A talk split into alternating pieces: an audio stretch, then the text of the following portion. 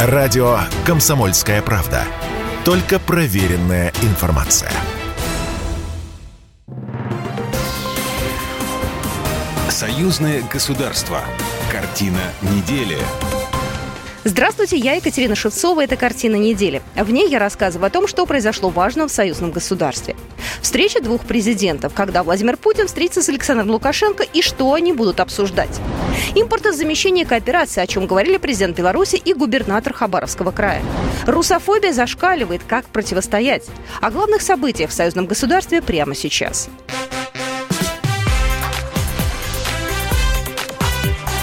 Главное за неделю. Беларусь и Хабаровский край России намерены создать совместное предприятие в области транспортной логистики, сельского хозяйства и машиностроения. Об этом сообщил журналистам губернатор Хабаровского края Михаил Дегтярев после встречи с президентом Беларуси Александром Лукашенко. Глава региона подчеркнул, что развитие отношений Хабаровского края с Беларусью идет без оглядки на кого бы то ни было, исходя из доброй воли и пожеланий души. Мы в сложившейся ситуации хотим и готовы выстраивать еще более тесное сотрудничество с предприятиями Республики Беларусь. Со мной приехала команда правительства Хабаровского края, которую я сам возглавляю по уставу региона, и бизнес-миссия. Мы привезли с собой наших строителей, наших аграриев, наших лесозаготовителей и, конечно, предпринимателей, занятых в сфере торговли которые хотят диверсифицировать закупки и качественную продукцию белорусского производства, наращивать ее поставки в Хабаровском крае. И для нас важно, как региона удаленного, быстро включиться в интеграционные процессы. И мы это обязательно сделаем. В этот же день Александр Лукашенко встретился с послом России в Беларуси Борис Грызлов, позитивно оценил выступление белорусского лидера на торжествах по случаю 9 мая. Лукашенко поделился планами на предстоящую встречу с Путиным, которая пройдет 16 мая в рамках саммита ОДКБ. Одной из главных тем, о которой будут говорить лидеры двух стран, станет импортозамещение. Это вопрос очень важный, много компетенций в России и в Беларуси. Но и они в силу определенных причин не развивались так, как надо. Слава богу, что эти компетенции существуют, сказал глава государства. Импортозамещение – это вопрос очень важный. Ну, допустим, сегодня вопрос вопросов – это наш интеграл и то, что он выпускает и подобное предприятие в России, это солидные заделы мы имеем. И, допустим, «Горизонт», он для авиастроения производит очень много продукции, о которой даже россияне не знали, как мне недавно доложили, когда мы в России показали эту продукцию, все удивились, что это существует. Она связана с управлением и космическими аппаратами, и самолетами, летательными аппаратами. Это для беспилотников, э, очень много продукции мы делаем. Поэтому импортозамещение, еще раз импортозамещение.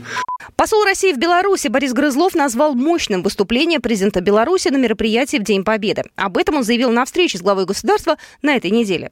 Борис Грызлов отметил, что только за несколько месяцев его работы на дипломатическом посту Беларусь посетили шесть делегаций из регионов Российской Федерации.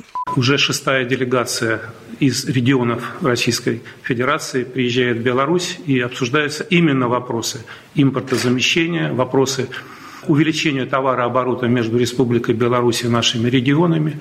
Ну, в преддверии крупного мероприятия, это форум регионов, который будет в Гродно 23-24 июня, я думаю, что мы сможем насытить повестку дня этого форума, в том числе подписанными контрактами. И объем этих контрактов, безусловно, будет очень большой.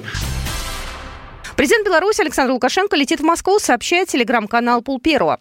Российская столица 16 мая примет лидеров стран Организации договора о коллективной безопасности. Юбилейный саммит УДКБ посвящен 30-летию организации. На полях саммита ожидаются двусторонние переговоры президентов России и Беларуси Владимира Путина и Александра Лукашенко. Темы встречи белорусский лидер анонсировал ранее.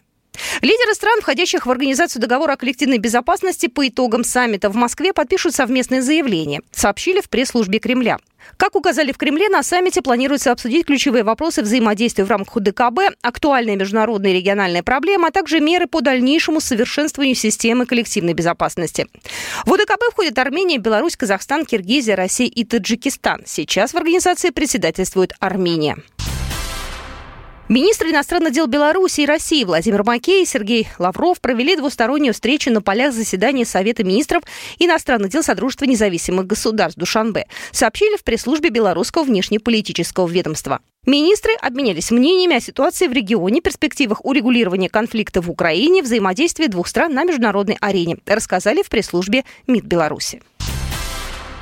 Организацию Дней союзного государства на Славянском базаре в Витебске обсудили на этой неделе в Минске. На встрече присутствовали госсекретарь союзного государства Дмитрий Мезенцев, руководитель представительства Постоянного комитета союзного государства в Минске Марианна Щеткина, председатель Союза писателей Беларуси, руководитель издательского дома «Звезда» Александр Корлюкевич, начальник Главного управления государственных специальных культурных мероприятий и профессионального искусства, Министерство культуры Беларуси Ирина Дрига и другие, сообщает портал «Союзбай».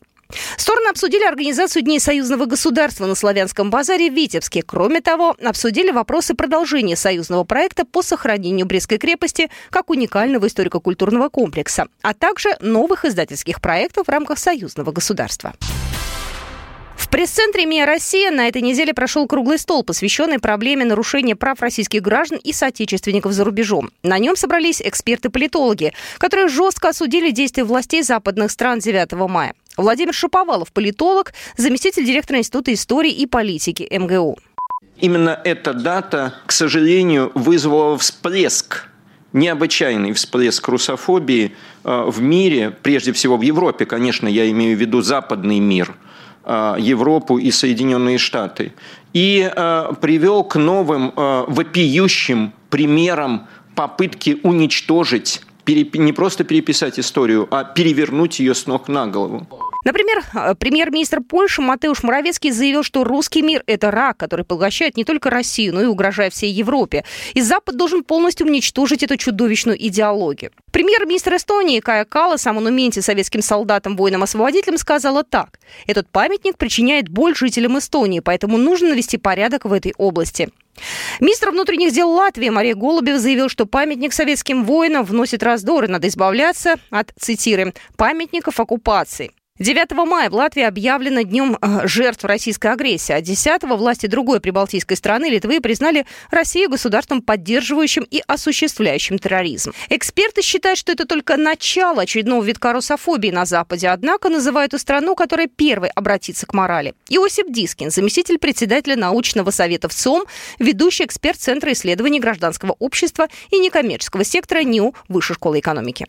Да я думаю, что первые результаты этого обрушения пропаганды мы увидим через месяц на парламентских выборах во Франции, когда а, разговоры о том, что а что мы, собственно, с кем мы солидаризируемся, ведут уже не только Лепен, для которой это традиционно, начинают вести разговор французские социалисты – для которых проблемы морали – это то, что, на чем они э, ведут свою агитацию. Разгром а, сил, поддерживающих Макрона на парламентских выборах во Франции, будет э, первым геотектоническим сдвигом, который начнет менять весь расклад и станет важным шагом к вообще переформатированию э, всей структуры вокруг специальной операции на Украине. Если прогнозы экспертов верны, и целый месяц россияне и русские за рубежом будут подвергаться притеснениям, то необходимо предпринять стремительные шаги по их защите уже сейчас. Эксперты полагают, что один из способов защиты русскоязычных граждан западных стран – репатриацию в Россию. Необходимо как можно скорее модернизировать на законодательном уровне. Сергей Пантелеев, директор Института русского зарубежья. Нам необходимо сейчас в срочном порядке, на мой взгляд, совершенствовать в очередной раз э, на новом уровне такие вопросы, как возвращение соотечественников в Россию, как совершенствование той же программы переселения, дальнейшие меры по совершенствованию получения российского гражданства. Причем самое главное, чтобы мы обращали внимание на правоприменительную практику, поскольку мы сколько угодно красиво можем это все сделать на бумаге, поскольку делается на самом деле в последнее очень много время. Но когда простой человек, соотечественник, начинает э, по вроде вроде бы красивому нашему прекрасному законодательству переселяться в Россию, он проходит столько кругов ада э, в нашей бюрократии, вплоть до того, что преподаватели русского языка вынуждены сдавать э, эм, экзамены э, на владение русским языком, да, а уж не говоря о других там многочисленных эм, таких стопах бумаг, которые необходимо собрать, чтобы получить гражданство или хотя бы там получить право жить в России. Такие круглые столы обсуждения проблем защиты русских за рубежом на площадке информагентства России сегодня стали регулярными и проходят раз в месяц. Второй энергоблок ПилАЭС планируется ввести в работу в 2022 году. Об этом сообщил журналистам на этой неделе заместитель министра энергетики Михаил Михадюк, передает Белта. После ввода двух энергоблоков в эксплуатацию БелАЭС будет вырабатывать порядка 18 миллиардов киловатт в час в год в энергосистему страны. Он подчеркнул, что БелАЭС также способствует развитию региона и страны в целом. В Беларуси есть программа по увеличению электропотребления, развитию электротранспорта, переводу жилья на электроотопление. Белорусская АЭС с двумя реакторами, напомню, строится по российскому проекту. На этой неделе Радио Беларусь отметила свое 60-летие в международном эфире. 11 мая 1962 года для иностранных слушателей впервые прозвучали позывные Радио Беларусь на белорусском языке. Сегодня международная радиостанция Белтелерадиокомпания – это круглосуточное спутниковое и онлайн-вещание, трансляция в FM-диапазоне на 9 языках для аудитории по всему миру. В эфире Первого национального канала Белорусского радио выходят передачи телерадиовещательной организации Союзного государства интеграционной тематики, а также новости власти союзного государства. К своему 60-летнему юбилею Радио Беларусь организовала большой круглый стол на тему «Информационная безопасность Беларуси в международном медиапространстве». Гостями студии стали эксперты в области СМИ, дипломаты, политологи и общественные деятели, а также известные журналисты белорусского радио. Вот такие события происходили в жизни союзного государства на этой неделе. С вами была Екатерина Шевцова. Программа произведена по заказу телерадиовещательной организации Союзного государства. Картина недели.